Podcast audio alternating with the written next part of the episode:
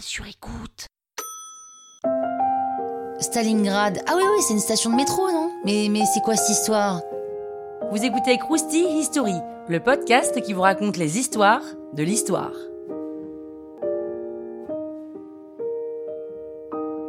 Au début de la Seconde Guerre mondiale, Staline et Hitler se mettent d'accord pour envahir la Pologne ensemble.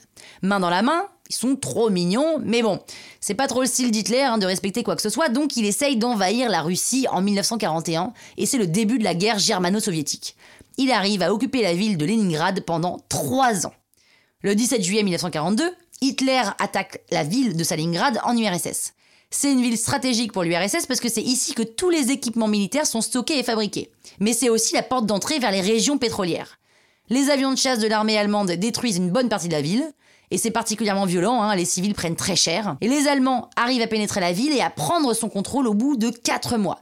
Mais les Soviétiques ne lâchent rien et contre-attaquent en mode guérilla urbaine. Autre chose que les nazis n'avaient pas pris en compte, c'est le froid. Et oui, parce que l'hiver est particulièrement terrible en Russie, et les Russes réussissent finalement par les encercler et les chasses de la ville. Le maréchal Friedrich Paulus, en charge de l'offensive, est capturé et capitule au bout de six mois. On ne connaît pas le nombre exact de morts, mais on pense que c'est à peu près 2 millions. 2 millions de morts avec une plus grande perte côté soviétique. Mais oui, parce qu'en plus de leur armée, c'est aussi leurs civils qui y sont passés. L'armée russe a quand même fait prisonnier pas mal de soldats allemands, 91 000 pour être précis, et ils ont été tellement maltraités et vivaient dans des conditions tellement horribles que la moitié est morte un an après. Cette défaite, c'est un immense choc pour les Allemands qui étaient plutôt en position de force. Et côté russe, le moral est au plus haut. Ça a donné du courage à Staline pour libérer l'Ukraine et la Biélorussie en 1944. Enfin bon, ils seront pas libres pour très longtemps après vu qu'ils vont être annexés par l'URSS, mais bon, on peut pas tout avoir, hein. Croustille, hein?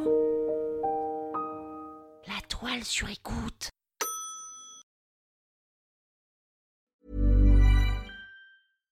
When you make decisions for your company, you look for the no-brainers. And if you have a lot of mailing to do, stamps.com is the ultimate no-brainer. It streamlines your processes to make your business more efficient, which makes you less busy. Mail checks, invoices, legal documents, and everything you need to keep your business running with stamps.com. Seamlessly connect with every major marketplace and shopping cart. Schedule package pickups and see your cheapest and fastest shipping options from different carriers. With rates up to 89% off USPS and UPS rates. And with the Stamps.com mobile app, you can take care of mailing and shipping wherever you are. Make the same no brainer decision as over 1 million other businesses with Stamps.com. Sign up with Code PROGRAM for a four week trial, plus free postage and a free digital scale. No long term commitments or contracts. That's stamps.com. Code program.